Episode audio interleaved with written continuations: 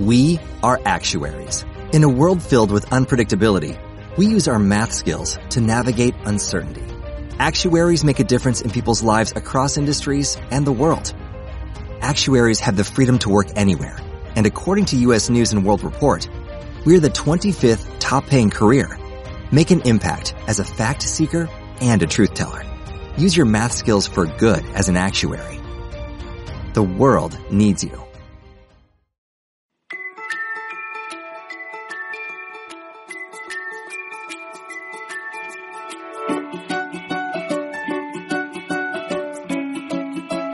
Pues hola, hola, hola, hola, hola a toda la gente que me esté viendo. Eh, sí estoy grabando, sí, claro que estoy grabando.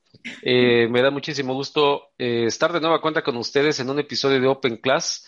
Invito a toda la gente que amablemente nos esté viendo por nuestro canal de YouTube a que se suscriban si están viendo por primera vez este programa y que del mismo modo también le den ahí a la campanita de notificación para que nos sigan en este y en todos los contenidos que estamos generando para eh, producir una nueva forma de educar una evolucionada forma de educar en esos tiempos que tanto nos lo demandan.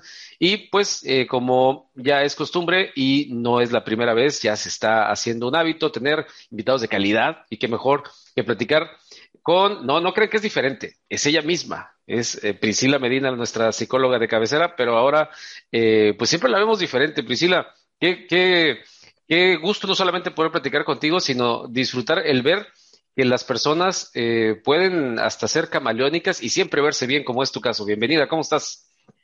Muy bien, muchísimas gracias. La verdad es que encantada de participar contigo.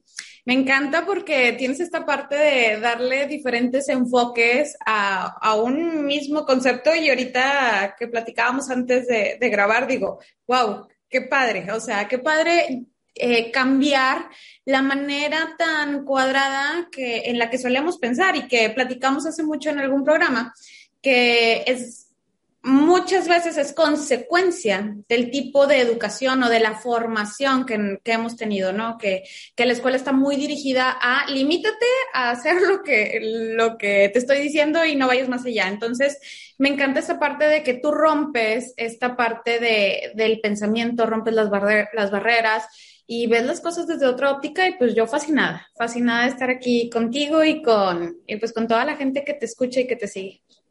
Gracias, Priscila. Es un honor, la verdad, tenerte porque yo te sigo en todo lo que haces, lo que haces en radio, lo que haces con tus publicaciones, lo que haces en tus histories, incluso que yo no soy muy partidario de esa eh, herramienta, pero tú y muchos otros sí y, algo que y se aprende, siempre se aprende, en los que tenemos hijos siempre podemos aprender incluso hasta cosas que omitimos para nosotros mismos en nuestro proceso de, de, aprendizaje. Así que bueno, pues bienvenida a nueva cuenta, invitamos a la gente que te siga en tus redes sociales y que esté al pendiente de todo lo que estás haciendo. Hay muchísimo de qué hablar el día de hoy, ya tenemos un, un antecedente, ya la semana pasada platicamos con, con nuestra amiga abogada Hilda Jiménez, a quien le mandamos un fuerte abrazo.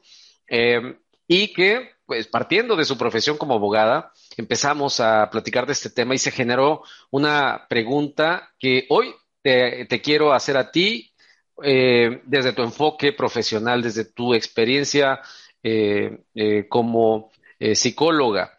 Y, y bueno, ahí va. ¿En qué se convierte un niño?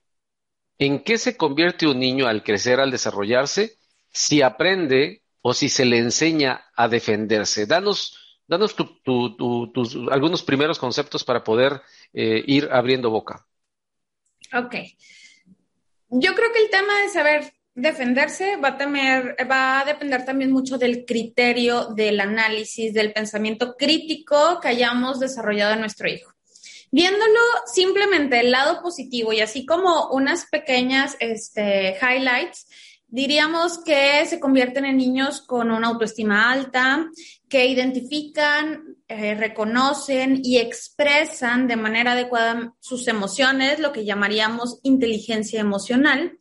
El autocontrol, que es saber qué hacer con mi emoción, qué conductas van a derivar de ella y con qué intensidad las voy a este, manifestar este, un buen análisis de, de, situaciones de resolución de conflicto, que identifica situaciones de riesgo y que puede tomar decisiones con base a la escala de valores que nosotros como familia le hemos transmitido, que sea empático, que se pueda adaptar a los cambios del día a día los cambios sociales, los cambios este, eh, académicos, los cambios a nivel familiar. Entonces, una persona con un alto nivel de adaptabilidad.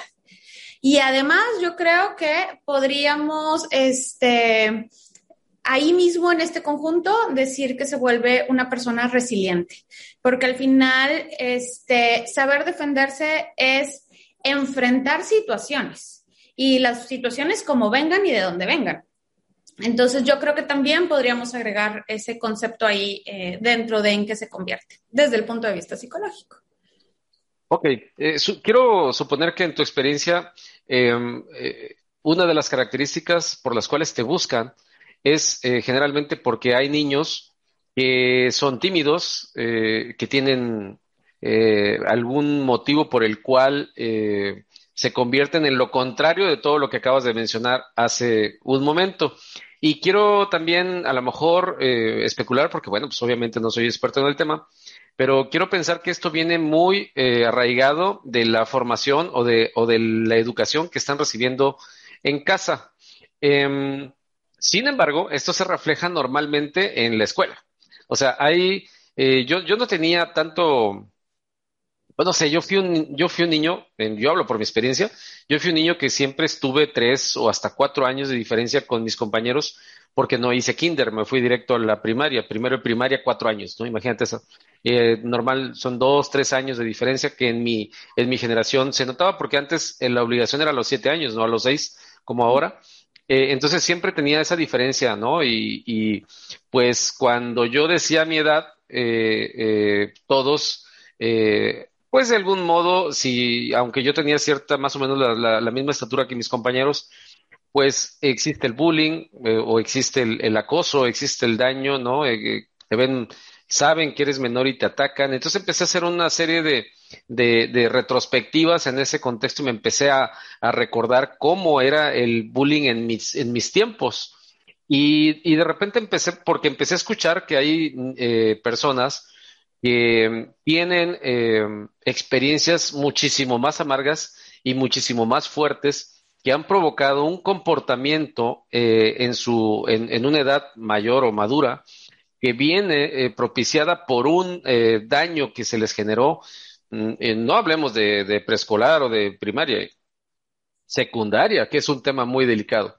Entonces, ¿por qué un niño Quiero ser concreto en esta pregunta. ¿Por qué un niño o un joven, un adolescente o un, eh, preadolescente eh, podría ser vulnerable o cómo es que no podría aprender a defenderse? ¿Cuáles son las principales razones por las cuales un niño, eh, pues obviamente no lo van a sentar y le va a decir, bueno, vamos a hablar de cómo te vas a poder defender ante la vida? Que no lo, yo, no, no lo, ningún maestro lo hace, no, no lo hace nadie. E, incluso, ¿qué, ¿qué, dicen algunos papás? Ah, ¿te pegaron? Bueno, que ese es un tema aparte, pero no solamente es defenderse de la violencia, sino saberse defender ante todos los escenarios que nos, nos planteas están muy interesantes. Pero, ¿qué dicen los papás? Ah, ¿te pegaron? Y yo te voy a pegar otro si no, si me dices que no te defendiste. O sea, ese tipo de, de, de, actitudes o de cuestiones que son como que retrógradas, ¿no? Incluso eh, hablando con, con Hilda, eh, eh, le, hablábamos del tema de que dice, yo apoyo la disciplina, este, pero no apoyo la violencia. Y, y, ahí como que, como, como que enfundí, le digo, o sea, a ver, antes los maestros nos pegaban, por lo menos en mi generación, tú eres mucho más joven que yo, pero a mí nos daban de gizazos, de, de, de, de borradorzazos, nos pegaban de, con la regla de esa que utilizaban los maestros, nos pegaban en las manos. había violencia en el aula eh, ha habido y hay violencia en casa y, y, ahora pues la violencia psicológica que de la que tanto se habla.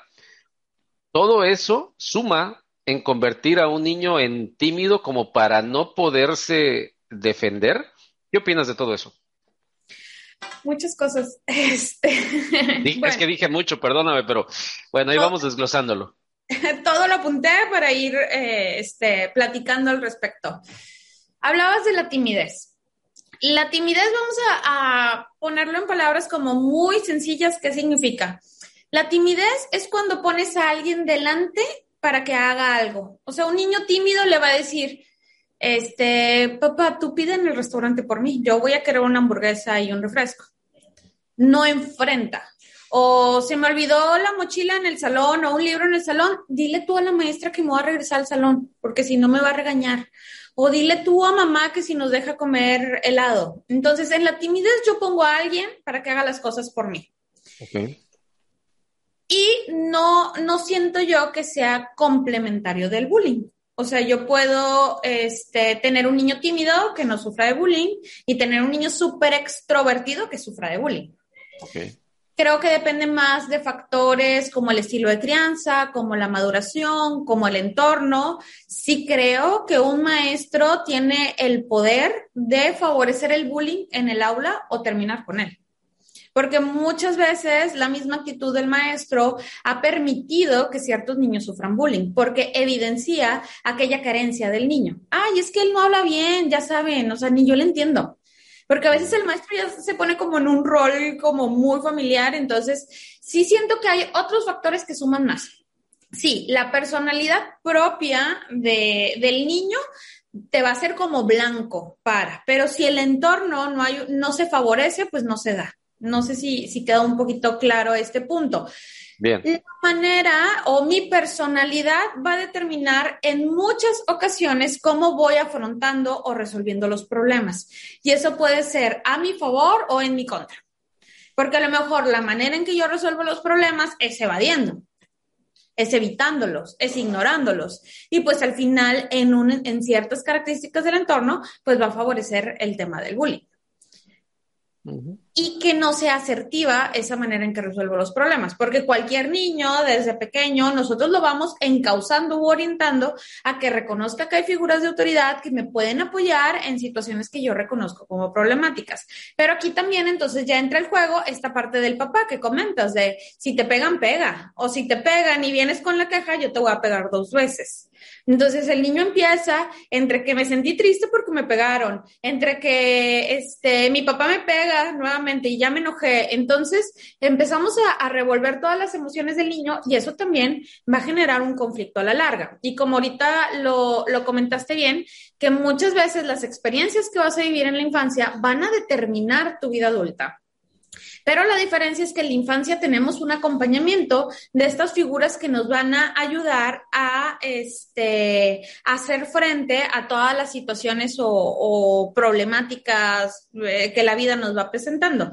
Decías, ¿por qué un niño puede ser vulnerable o, este, o cómo podemos enseñar a un niño a aprender a defenderse?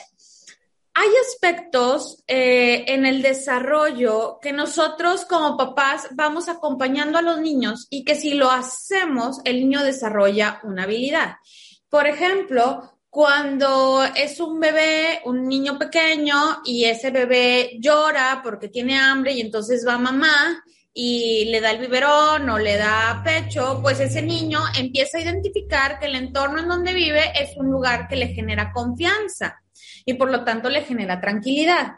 Cuando mamá no acude a ese llamado del bebé que llora, pues crece en un ambiente que lo hace sentir este, en desconfianza, ¿no?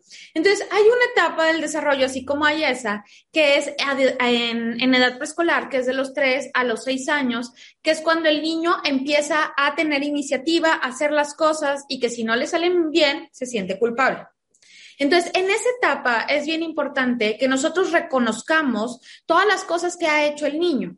Por ejemplo, imaginemos que el niño está en el kinder y entonces llega otro niño y le raya su trabajo. Y entonces el niño va y le dice a la maestra, es que tal niño me rayó el trabajo. Es bien importante en esa etapa reconocerle al niño que qué bueno que se acercó a la maestra para explicarle lo que había sucedido y que la maestra va a tomar medidas. A lo mejor le llamó la atención el niño, habló con las mamás, con, con la mamá, este, cambió al niño de, de mesa. Entonces el niño va reconociendo que él puede hacerse responsable y ser el creador de las soluciones que poco a poco se le van presentando. Ahorita hablabas de la timidez también. entre los dos y los tres años, el niño aprende lo que es la vergüenza y lo que es la duda. Entonces, si yo a mi hijo esas iniciativas que, que va teniendo a esa edad se las voy frenando, pues el niño se empieza a inhibir y empieza a ser poco participativo con el entorno. Ahí las dos figuras son importantes, papá y mamá. Y todavía juega otro factor bien importante, que mamá enseña las emociones dentro de casa. Entonces, mamá te da permiso a sentir.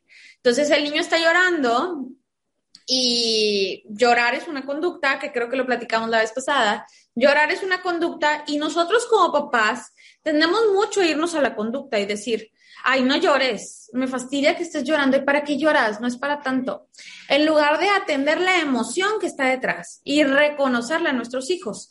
Yo sé que estás triste, yo sé que estás enojado y por eso empezaste a llorar, porque ya no podías eh, resolverlo de otra manera. Entonces, reconocer esa parte de las emociones validarlas y dar permiso en que en casa se vivan es tarea de mamá. ¿Y qué se hace afuera de casa? Es tarea de papá. Con esas emociones que yo le di permiso, que pueden ser una, dos, tres, cuatro, veinte emociones, entre más mejor, porque son las herramientas con las que vamos a enfrentar la vida y a lidiar con ellas, ese niño sale al mundo y ya no voltea a ver a mamá, voltea a ver a papá. ¿Cómo papá resuelve esos problemas? Entonces, si papá va al, supermercado y le cobran mal un producto y se pone a gritar y empieza a aventar cosas, ese niño va a su entorno, que es la escuela, y cuando tiene una situación problemática empieza a gritar y a aventar cosas, porque lo está aprendiendo de papá. Y nuestros hijos aprenden más de lo que observan que de lo que les decimos, porque muchas veces lo que les decimos es incongruente. Mm, no, no hace match con lo que nosotros hacemos. No digas mentiras y yo digo mentiras. No grites, pero yo grito. No le pegues a tu hermano, pero yo te pego a ti. Entonces, muchas veces es muy incongruente lo que estamos diciendo con palabras y se vuelve muchísimo más importante ya. Si somos los seres humanos, aprendemos más de lo que estamos observando. Entonces, papá, allá afuera, en el mundo, en la vida, nos enseña qué hacer con esas emociones para lidiar con las situaciones que se nos presentan. Entonces, es como eh, esta, esta parte de las emociones que hacemos en conjunto, es como darle a nuestros hijos una caja de herramientas que le va a ayudar para resolver todo entre más herramientas le ponga yo en esa caja, pues más habilidades va a tener para enfrentar estas situaciones. Entonces, es tarea de nosotros en primer paso. Si mamá lleva como la primera tarea más importante, pero luego ya entran papá y mamá en conjunto. Ok, ahora que me dices eso, yo recuerdo cuando mi hijo era pequeñito eh, y de repente, pues malamente lo traía aquí en medio de los asientos y, y él veía que cuando algún limpiavidrio se acercaba, eh, yo le decía, no, no, no, no, siempre, siempre le decía, no, no, o sea, y de, y de, y de, en un momento para otro mi hijo empezó a hacerlo él. O sea, él se, se metía entre los dos asientos y le hacía a la gente, no, no, no, no, se le hacía a esa gente así, dices, ¿cómo lo resuelve mi papá? Así lo resuelvo yo. Entonces, eh, verdaderamente somos un, se, convierte en un espejo, ¿no? De, de, de, nosotros. Y qué importante es cuando hablamos de un escenario convencional o digamos que un escenario ideal eh, que, que planteas. Ahora, todo esto se vuelve complicado en la medida en la que la familia se vuelve eh, poco ortodoxa, ¿no, eh, Priscila? En una familia en la que nada más es mamá y que tiene que cubrir roles de papá y que a ver quién sustituye a papá o a ver quién sustituye mamá, o que abuelito, o que abuelita, y qué tan versátil que es ahora. ¿Qué, qué tanto eh, lo ha vuelto complejo todos esos escenarios que ahora hay, incluso hasta con, con el tema de la, de la diversidad, ¿no? De, con el tema de la, de la, del, del género y de que el, el derecho de tener eh, dos mamás o dos papás y todo esto. Eh, aquí la que funciona es el rol y depende okay. de qué tanto acredito o desacredito ese rol. Porque puede haber un papá presente que está ausente a través de mamá y decir, ay, tu papá ahí viene, qué flojera, ya, ya va a empezar, se va a ir a encerrar al cuarto, ay, no, no arregla ni, ni un café con leche. Entonces, yo ante ese, a ese niño le estoy enseñando que pues esa figura no me sirve para nada. Okay, Entonces, okay. No la estoy volteando a ver, la estoy anulando, independientemente de que esté presente. Entonces, yo le voy a dar lugar en la vida del niño como fuentes de aprendizaje a, tantas personas como yo quiera. Entonces, a lo mejor puede haber, eh, no haber un papá, Pero entonces está el abuelo y yo le digo, ay, hay que pedirle ayuda al abuelo para que nos ayude a arreglar el fregadero que está tirando. Entonces ya le doy un rol a esa figura masculina y le digo que la figura masculina es importante en esta vida, en nuestra vida, en nuestra familia. Y entonces el niño voltea a ver al abuelo, lo ve como una figura masculina y aprende de esa figura masculina lo que tiene que aprender de él. Entonces yo puedo estar haciéndolo. Le decía un maestro que, que, tuve, decía, bueno, pues es que aunque no haya figura masculina, hasta Chabelo puede ser una figura masculina, siempre y cuando yo le dé ese lugar y le diga, mira, él hace esto y hace esto y lo necesitamos y nos sirve. Entonces yo valido o, o desacredito cualquiera de las figuras, presentes o ausentes. Y también les doy poder, porque entonces ya tenemos este mismo caso, mamá, hijo, viviendo en casa de los abuelos, y mm, mamá cede toda a los abuelos. Y entonces el niño se enferma, la abuela se encarga. El niño quiere hacer la tarea o no la quiere hacer, la abuela se encarga. Hay que llamarle la atención, la abuela se encarga. Y la mamá asume este rol de soy hija de esta casa. No se responsabiliza de la crianza del hijo. Entonces ahí también se empiezan a invertir los roles. Por eso es bien importante el analizar las características de cada familia. Y esas características van a determinar muchas veces, pues en mi caso, que, que llegan a consulta, el por qué estamos viviendo esta situación. Entonces, analizando toda esa serie de factores y circunstancias, dices, ah, ya entendí. Mira, tenemos que reacomodar las cosas así. Y a los papás se les da información, porque muchas veces hacemos cosas no porque, este, lo queramos dañar al niño, sino porque desde nuestro punto de vista creemos que es lo mejor. Y así me tocó un caso hace mucho, mucho, este, y lo he compartido en varias ocasiones.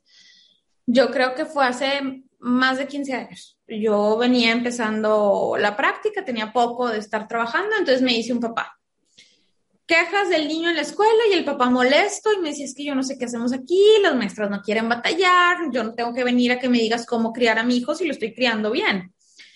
Este, y el niño a la azotea de la escuela, no le hacía caso a la maestra, escupía, se salía del salón. Ahorita debe ser un joven, ese, ese niño. Mm. Y platicando con, con el papá, me dice el papá, no, pues es que ya se empieza a relajar el tema y me, y me cuenta una anécdota y me dice, es que una vez fuimos a McDonald's y el niño este, estaba en la parte de arriba para lanzarse al resbaladero. Yo le digo, aviéntese, mi hijo, yo lo, yo lo cacho. Entonces se avienta mi hijo y me quito. Le digo, mire, para que aprenda a no confiar en la gente.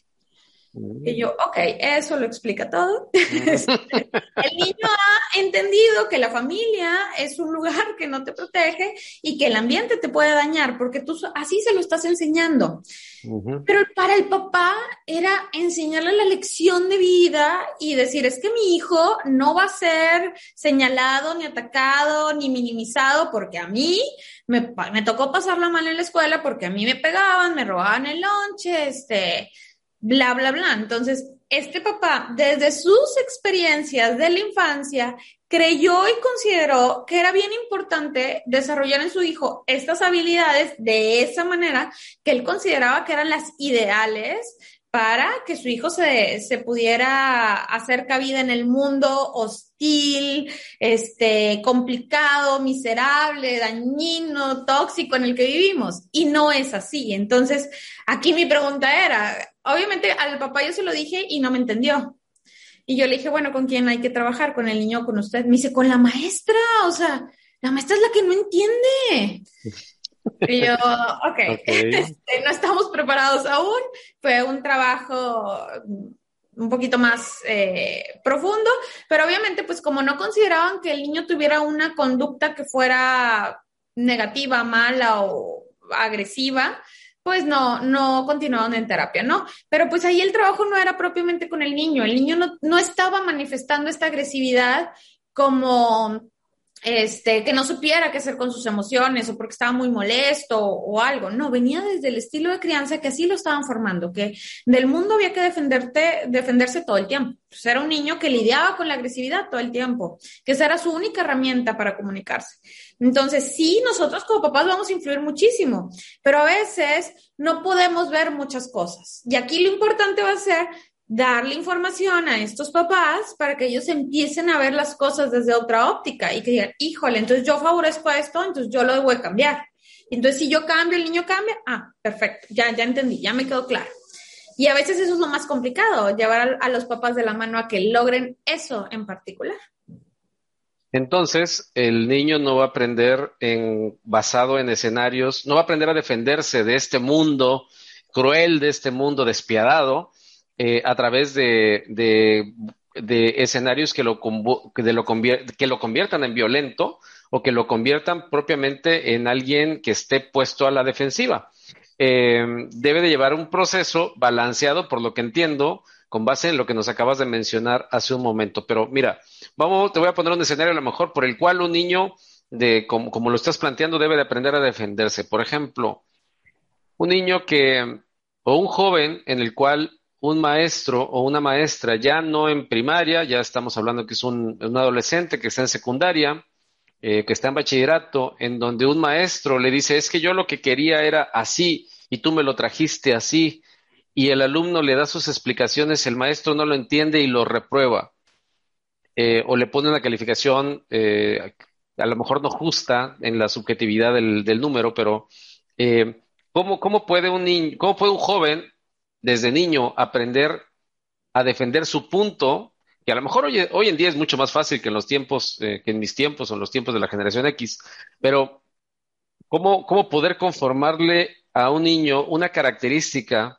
cómo poder ayudarlos a que cuando eso suceda, eh, estén preparados para defender su criterio, su trabajo, su labor, su esfuerzo? Ok, como papás, a veces no podemos frenar el impulso de querer defendernos, defender a nuestros hijos o involucrarnos demasiado. Las experiencias de vida van llevando al niño a que él pueda lidiar con sus problemas. Conforme el niño crece, pues los problemas suelen ser más complejos. Si yo le permito a mi hijo que desde pequeño empiece a lidiar con pequeños problemas, cuando llegue el momento de lidiar con problemas como el escenario del chico de secundaria, ya va a tener las habilidades necesarias para poderlo defender. Pero si en cambio yo soy la mamá que va, a ver, niño de tres años, no, no, hagan una fila, porque él está más chiquito, él va primero y estaba primero en la fila, tú te tienes que ir para atrás.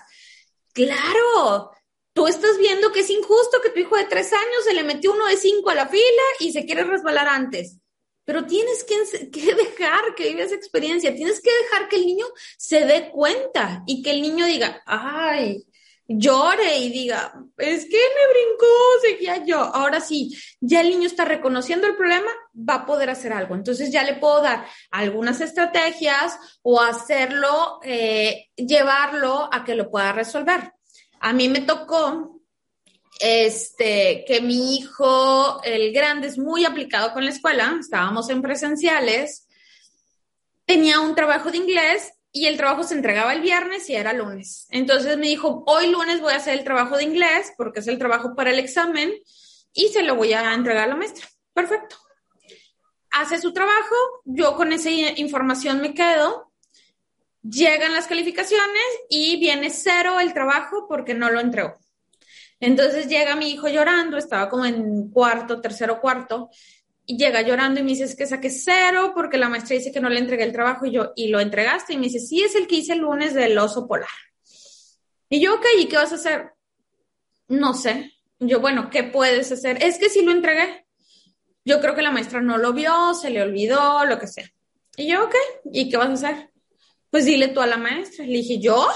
¿Es mi tarea? a mí me reprobaron y me dice, no, a mí. Entonces, ¿quién tiene que hablar con la maestra? Yo.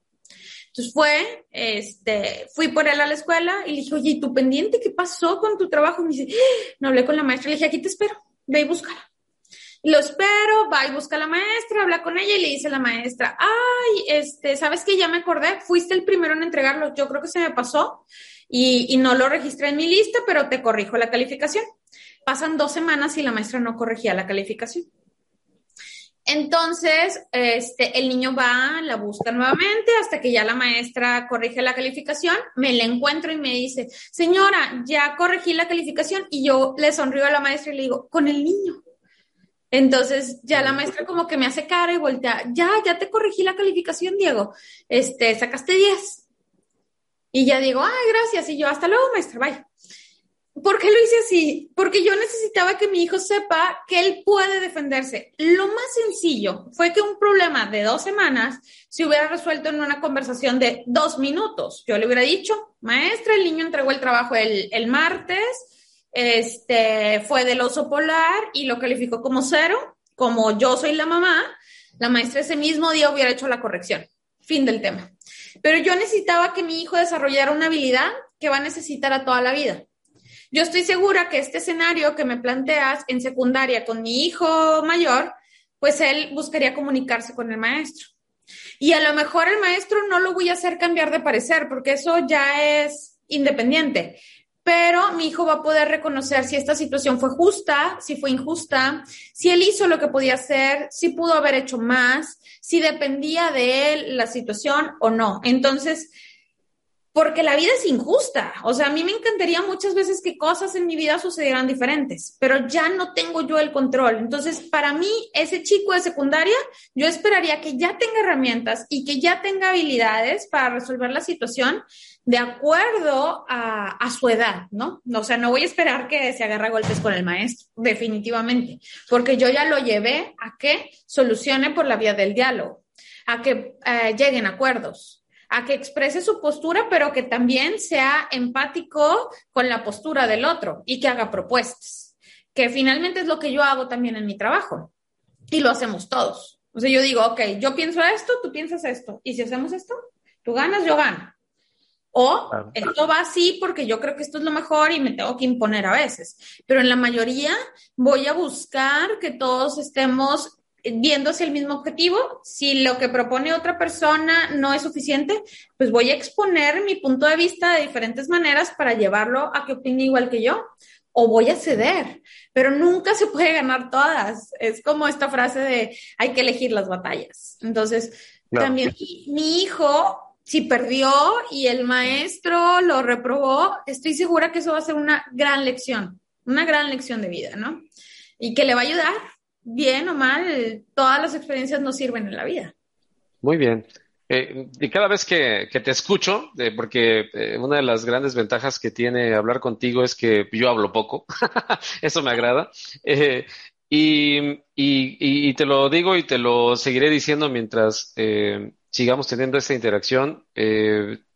has roto el, el, estereotipo que yo había marcado del psicólogo y contigo se aprendo. Entonces, eh, así que bueno, vamos a continuar con esto, eh, pero a ver, esto que me dices ahora es cuando un padre o una madre está consciente de la situación que le pasa a los hijos. Pero ¿qué pasa cuando los padres no están conscientes de situaciones que suceden en el aula o que suceden en un, en un ambiente cualquiera de, del que sea, llámese social, llámese eh, pues académico y demás? Pero ¿qué pasa cuando un hijo no tiene la confianza de acercarse a, papá o a mamá para decirles una situación que les está pasando en, cualquiera de estos ámbitos, porque sucede.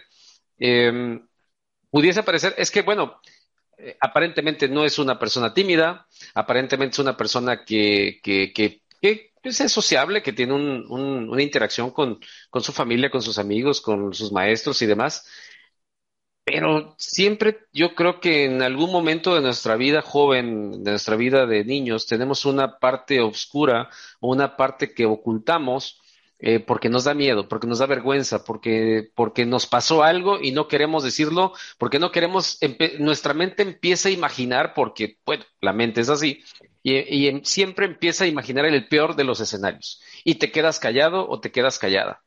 Em, el padre no, o la madre no es consciente de eso, eso se vuelve una bola de nieve y, tiene una repercusión en, una edad madura que convierte a esa persona en limitada y, con recursos escasos para afrontar ciertas responsabilidades eh, que, puede, que se te pueden presentar. Pero te das cuenta hasta que ya tienes veintitantos, ¿no? no lo, no lo, no lo, no lo planteaste en su momento. Eso es como yo de repente le digo a mis, a mis muchachos en la universidad, bueno, ¿y por qué no lo comentaste cuando, cuando tuviste el problema? Y muchas de las respuestas que yo he encontrado, obviamente sin tratar de hacer terapia, porque eso no es lo mío, ni mucho menos, pero la respuesta que encuentro por parte de los muchachos a hacer el coaching es, no sé, Así, de plano, ¿sabes qué? No sé, no sé por qué no lo comenté, no sé por qué no lo denuncié, no sé por qué no lo reporté. No, o sea, se, me, se me bloqueó el, camino. ¿Qué, ¿Cómo podemos identificar a nuestros hijos en cualquiera de los escenarios que estos sean, eh, el que este tipo de situación, o cómo podemos sacar a flote todo eso que está ahí escondido y que no lo podríamos identificar? Bueno, como papá, si yo estoy notando que mi hijo ha tenido problemas y que yo soy la última en enterarme, definitivamente tendría que cuestionarme cómo es la comunicación, cómo está la comunicación dentro de la dinámica familiar. Y eso sería lo primero que yo atendería.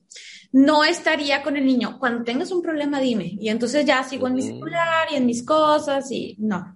O sea, buscaría este, momentos donde abra una puerta a la comunicación Vamos a tener viernes de juegos de mesa. Me voy a sentar aquí en el sillón a verte jugar Fortnite, porque es a lo que tú dedicas tu tiempo, pero ahí estoy, a un ladito, a un ladito. Estoy este, accesible. Y estoy al 100, nada más observando, no estoy con el celular. Eh, por ejemplo, una, algo que yo tengo con mis hijos es que cuando yo voy en el, en el coche con ellos, no pueden traer tecnología. No pueden porque va a ser, no tiene otra cosa que hacer más que para platicar. O yo voy platicando. Entonces, esa es una buena manera, porque a veces los papás dicen, es que me he acercado y le pregunto, este, ¿cómo va todo bien? ¿Cómo te fue hoy en la clase? Bien. Este, ¿Qué hiciste ayer? Bien. Entonces, si mi hijo me da esas respuestas breves, es porque yo no le he enseñado cómo es la comunicación. Entonces, yo a veces les digo a mis hijos, oye, este, ¿qué pasó ayer con tal cosa? Ah, perfecto. Yo no les digo, no, cuéntame, ¿qué empiezo a hacer? Yo empiezo a modelar cómo espero que sean nuestras comunicaciones. Y les digo, oye, ¿sabes qué? Ayer fui al consultorio y tuve seis pacientes, salí bien cansada, pero hubo un caso que me llamó mucho la atención porque el niño, bla, bla, bla, aunque sea mentira. Muchas veces les cuento cosas que son reales, ¿no? O sea, no le voy a contar detalles de la consulta. O fíjate que llegué por unos tacos y en los tacos vi a una persona que así, o está un niño haciendo esto. ¿Ustedes qué piensan? Y de ahí ya se agarran y van plática y plática y plática y plática y plática y plática en mis hijos, ¿no? Porque es algo en lo que yo he sido insistente. Sobre todo porque antes de pandemia mis horarios no coordinaban con los de ellos. O sea, yo tenía pacientes en la tarde cuando ellos estaban libres, entonces era un poquito más, más complicado. Entonces, por un lado, yo me cuestionaría cómo está la comunicación y qué puedo hacer para mejorar. Por otro lado, ya cuando eres adulto y dices, ay, si es cierto, no sé por qué no lo hice, pues es un proceso de darte cuenta que es uno de los objetivos de, de terapia y obviamente pues yo siempre voy a abogar porque eh, ir a terapia es canasta básica y a veces creemos que ir a terapia es esta parte de tengo un problema y lo voy a resolver porque, ay, me está consumiendo la vida. Muchas veces hay procesos terapéuticos bien breves. O sea, es un acompañamiento, este, pues en mi caso que toda la vida he estado en terapia por, por, lo que me dedico. Pues yo tengo procesos de terapia a veces que le hablo a mi psicólogo, oye, ocupo que nos veamos porque traigo esto, esto y esto. Y a veces traigo un temita que en tres, cuatro sesiones se resuelve. Y a veces pensamos que ir a terapia es algo único, de única vez, que ya, ya la palomí en mi vida y no lo voy a volver a necesitar. Que este, tenemos esta idea de, no, hombre, tres años. Y no, no, no es así. O sea, tenemos este, muchos mitos en torno a la terapia. O a terapia nada más va aquella persona que está súper deprimida y ya no es funcional hay de todo, entonces, este, eh, el objetivo es darse cuenta. Y muchas veces cuando tú estás con otras personas, te empiezan a caer como el 20 de, sí, cierto, porque no lo hice. Probablemente porque esa emoción que está de por medio en la situación en tu casa era de las emociones que se rechazaban, como platicábamos al principio. Ay, no llores, ¿para qué lloras? Entonces yo lloraba porque estaba triste y entonces estar triste no era permitido en mi casa. Y esta experiencia en mi vida me hizo sentir mucha tristeza, por eso no la compartí en mi familia porque este pues no era de las permitidas. O vergüenza, o culpa, o enojo, porque pues cada familia reprime otras cosas. Incluso hay familias que dicen, ay, siempre te estás riendo, ya no te rías hasta emociones que podemos considerar positivas, y lo pongo entre comillas, porque no hay emociones positivas ni negativas, aún así esas emociones pudieron haber sido reprimidas desde el núcleo familiar. Entonces, la ventaja es que siendo adulto me puedo hacer consciente y empezar a hacer algo al respecto. Y como lo he comentado también en otras ocasiones, pues que una vez consciente ya no puedes ser indiferente. Entonces muchas veces el, que te caiga el 20 ya es el primer paso para empezar a hacer pequeños cambios. Y a veces hasta tú lo vas a poder resolver, en otras ocasiones no, depende de la, la situación, las circunstancias, ¿no? Pero este sí suele ser como el primer paso el decir, ¿por qué no lo hice? Se da mucho en casos, por ejemplo, de abusos que dicen, es que ¿por qué no dije nada? Ah, pues porque probablemente sentías vergüenza, porque te sentías culpable, porque pues fuiste copartícipe y sentías cierta responsabilidad y sabías que iba a venir un regaño y en el regaño pues te pegaban y eso te hacía sentir enojado. Entonces hay que desmenuzar toda la, la bola de nieve que se genera. Sí, no hay un botón que saque a relucir todo el problema de golpe, ¿no? Hay que ahí es donde entra la labor profesional que tú llevas a cabo. Así es. Entonces, bueno, em, bueno, pues entonces, vaya, eh, estoy tratando de hacer una especie de, analogía em, eh, con respecto al programa que tuvimos con, con Hilda, nuestra abogada, eh, y, y, son dos contextos completamente diferentes. Contigo fluye bien bonito porque estamos hablando de psicología, estamos hablando de cosas que más allá de, que el abogado entra para resolver un problema de alguien que no lo sabe cómo resolver, la psicóloga, en este caso, tiene una visión diferente en la cual convierte a una persona más autónoma. Le, te voy a hacer la misma pregunta que le hice a, a Hilda, nuestra abogada, y que le dije, ¿en qué momento un ser humano se da cuenta que necesita un abogado. Ahora te lo aplico a ti. ¿En qué momento un ser humano se da cuenta que necesita un psicólogo? De manera consciente, porque, oye, la verdad es que yo no, yo, yo no conozco a, hay muchos, muchas personas que no se dan cuenta que necesitan un abogado hasta que ya casi los están metiendo al tambo, ¿no? Pero el psicólogo, yo creo que el, hasta que pues, empezamos a tener eh, broncas, pero como que todo mundo, y bien lo dices, se resiste a ir al psicólogo, ¿no? Porque dice, no, pues es que yo no estoy eh, loco, ¿no? ¿no? No, no estoy tan mal, ¿no? ¿Por qué voy a ir al psicólogo? ¿Por qué? ¿Por qué? ¿Por qué? ¿No? Entonces, eh, ¿en qué momento tú consideras que una persona hoy en día, en esta época, en esta era del ser humano, em, tiene o siente la necesidad natural, llamémosle así, o orgánica, o no sé, espontánea, de decir, necesito un psicólogo? Ok, cuando es niño, bien fácil, el papá lo va a llevar. Sí, sí, claro, claro. Ya te va a decir, este, pues no quiero platicar contigo. Y yo, ah, ¿en serio no quieres platicar? No, no quiero platicar. Y yo, ay, ok, entonces no vamos a platicar. No, no vamos a platicar. Yo le dije a mi papá que no quería que me trajera aquí. Y yo, ah, le dijiste que no querías que te trajera. Sí, yo le dije que no me trajera porque yo prefiero estar jugando en mi casa. Ah, prefieres estar jugando. ¿Y a qué juegas? Pues juego con mis videojuegos y con mi hermano y con la pelota y pues ya está hablando.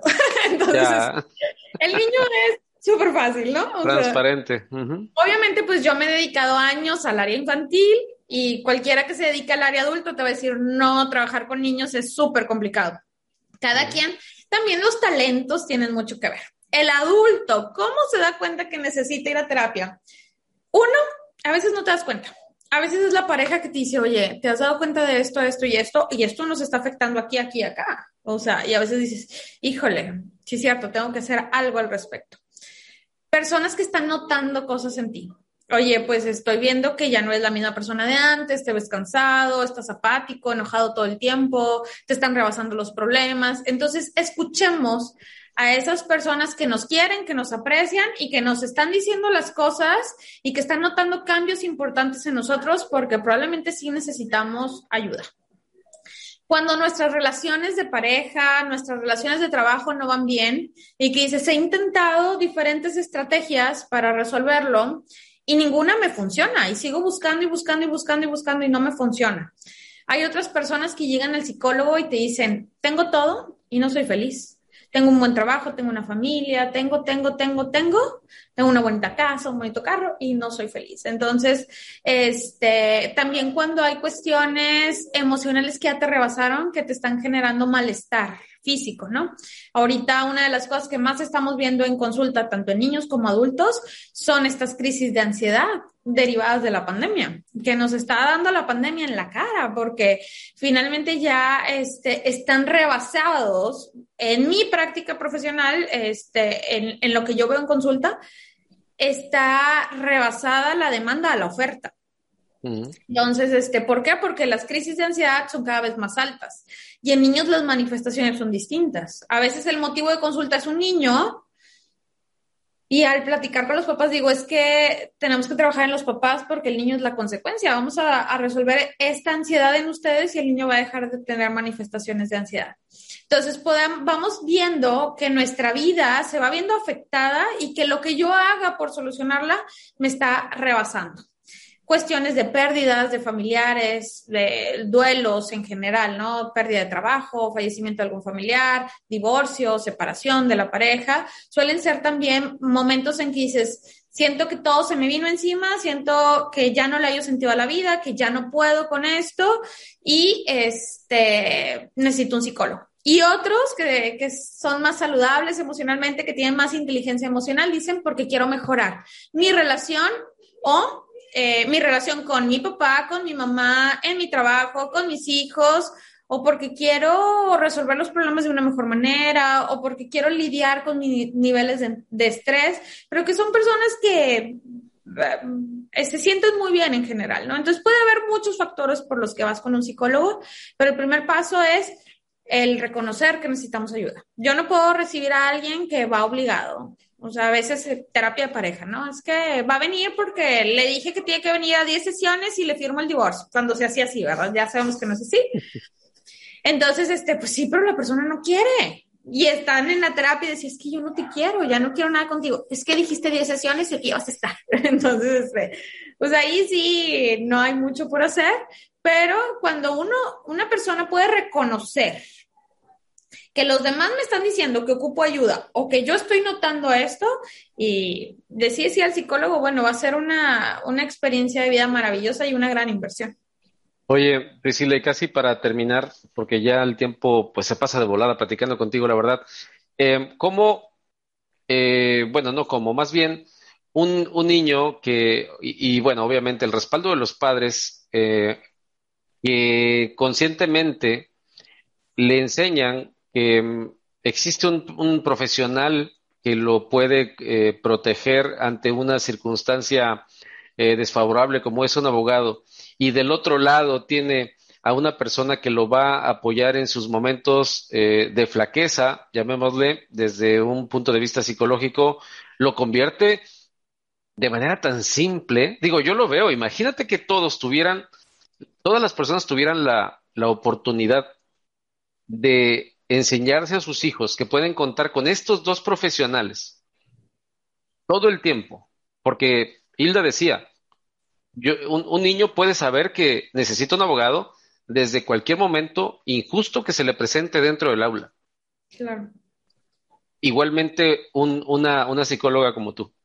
Entonces, eh, no quiero entrar en el terreno de las especulaciones y decir, ¿por qué no lo hacen los papás? Pero quiero pensar que nada más de entrada, si tú quieres ser una persona, si tú eres un joven, eres un niño, estás viendo este programa, si tú eres un padre que está ocupado y ama a sus hijos verdaderamente, está interesado en que tengan, en que sus hijos se conviertan en, en, en adultos que sepan defenderse o en jóvenes que sepan defenderse, irremediablemente esta fórmula, esta ecuación hasta ahorita que llevamos de una abogada y una psicóloga, sería tremendo, ¿no? Sí, yo creo que ya hay más conciencia respecto a la salud emocional desde hace tiempo en las aulas se viene trabajando este, más insistentemente y ahorita la pandemia fue como una revelación para todos de, si es cierto, ocupamos este, al psicólogo, ocupamos esto o necesito, o sea, muchas veces eran las mamás de mis pacientes diciéndome, es que soy yo la que ya necesita algo porque me estoy volviendo loca con esto, esto y esto, ¿no? Entonces yo creo que desde ahí, desde que ya estamos como reconociendo la importancia, ya empezamos a hacer cambios al respecto, como la alimentación. Yo me acuerdo en mi infancia, pues comías lo que te daban en tu casa y se acabó. Claro. Pero luego el rol de la mujer se vuelve más activo en, en el ámbito laboral y los niños y todos empezamos a comer alimentos más procesados, empezamos a identificar que tenemos malestares físicos y volteamos a ver la alimentación que llevamos. Y entonces ya dices, híjole, le voy a bajar el procesado, híjole, mejor balanceo las cosas en casa, ya nada más una, una vez a la semana comida en la calle. Entonces te empiezas a ser consciente porque la realidad te golpeó en la cara. Y ahorita la pandemia hizo lo mismo. Nos dio, este, nos quitó la venda en los ojos de una realidad. ¿Cuántos papás dijeron, Ay, ahora entiendo a la maestra. Lidiaba con el niño así todo el tiempo. No, híjole, yo siempre que creí que no quería batallar con él. Yo tengo a uno en la casa y batallo. Ella tenía 30. No, maestra, perdón. Discúlpeme. Tengo amigas que dicen, no vuelvo a escatimar en regalos del día del maestro, porque ahora tengo los cuatro chiquillos en la casa. Entonces, este, yo creo que ya somos cada vez más conscientes porque estamos eh, la vida nos permitió ver otra realidad, ver otro lado, ver las cosas diferente. Entonces, desde aquí esta generación ya viene diferente.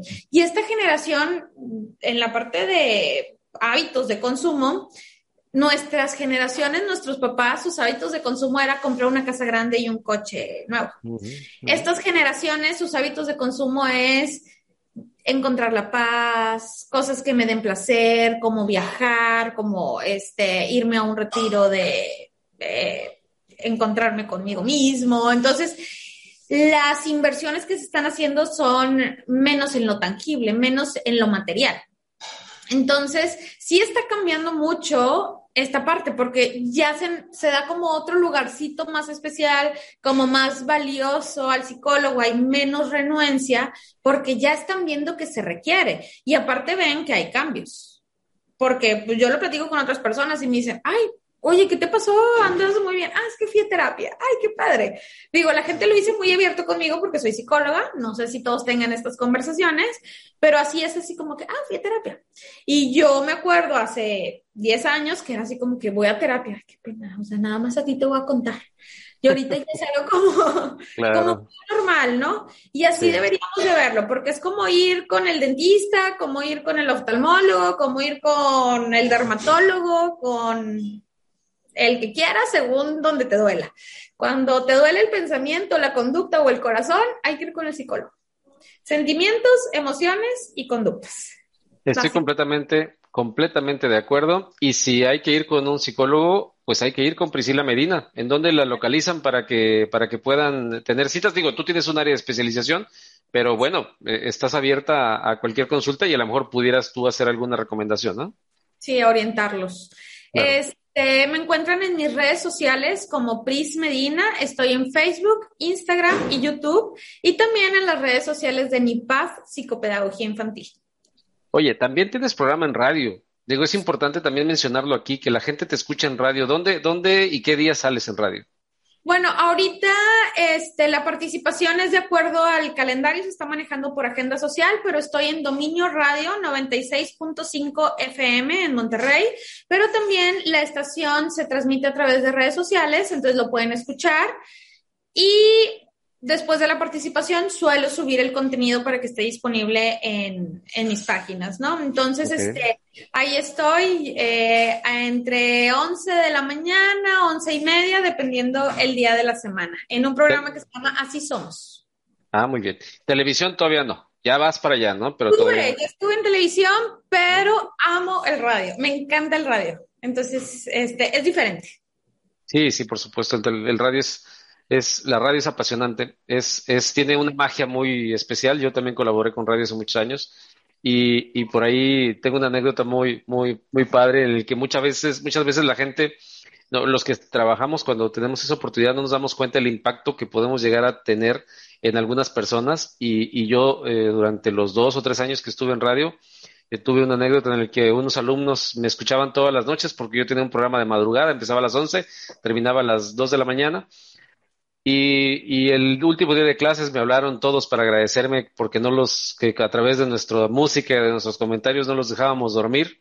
Eh, y que no querían dormir porque tenían que terminar sus tareas y que ya todos borrachos y súper felices, se oía la pachanga ahí en el fondo, escuchándonos. Y, y, te lo digo y me sigo poniendo chinito de la emoción de saber el impacto que tiene el radio y es algo que a mí también me apasiona mucho y que hoy a lo mejor no está a mi alcance, pero lo hago a través del, de los contenidos que vertimos aquí con gente tan, tan bien calificada como tú. Y quiero agradecerte que hayas estado de nueva cuenta con nosotros, Priscila. No sé si quieras eh, dejar algún último mensaje por el día de hoy a toda la gente que nos está viendo o quieras agregar algo más.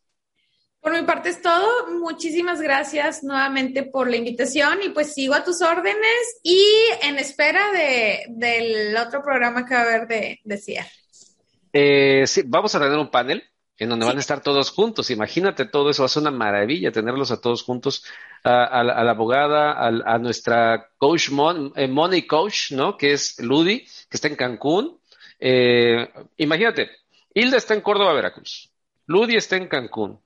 Eh, tú, tú aquí en Monterrey, tenemos, a ver, para que no me falle aquí, no, no, no, me falla la memoria de repente, eh, tenemos a, a, Naomi, la tenemos, que es nuestra nutrióloga, la tenemos aquí en, en, en, eh, en Montemorelos, y Osvaldo es, es, de Puebla, entonces imagínate, es, es, un, es un multidisciplinario y multiregión, ¿no? Así es, qué padre. Nos lo vamos a pasar muy bien, sin duda, en, esa, en ese panel que va a tener que ser muy dinámico porque somos muchos. Pero bueno, de nueva cuenta, muchas gracias, eh, Priscila, por haber estado con nosotros. Un placer. Un abrazo, hasta luego. Gracias, nos vemos a la gente, le invitamos a que esté con nosotros en nuestra siguiente edición. Vamos a seguir hablando de este, de este tema, qué hacer para que un niño eh, pueda crecer y siga eh, sabiéndose defender en todo el transcurso de su vida y hasta, hasta, hasta lo que pueda eh, eh, necesitar con el apoyo de una psicóloga o de un psicólogo, de un profesional de la psicología, el cual, el que conforme más conozco a, a, nuestra psicóloga Priscila Medina, más eh, confianza les tengo. Porque antes era yo medio, ya saben, pero bueno. nos vemos pronto. Gracias. Cuídense mucho. Hasta la próxima.